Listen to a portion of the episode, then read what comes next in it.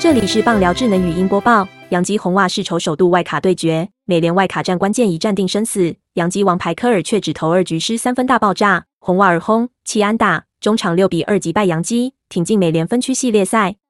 杨基队由王牌投手科尔先发，这是他第五次在一战决生死的比赛中先发登板，追平历史纪录。不过此战科尔仅投二局就退场。红袜首局博格兹两分炮，关键三局输瓦博阳春炮，科尔又被乔安投出保送，杨基教头果断换头。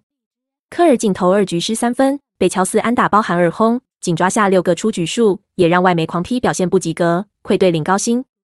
红袜先发一卧底前五局压制杨基打线，六局上瑞左轰杨春炮，再被法官乔治敲安，红袜也决定换头，成功手下领先。六局下红袜再添保险分，杨基主力牛棚倾巢而出。动用三名投手轮番压制，但压制不了红袜打线。反杜哥乔安送回两分，中场红袜六比二击败杨基。本档新闻由 ET Today 新闻云提供，记者赖冠文综合编辑，微软智能语音播报，慢投录制完成。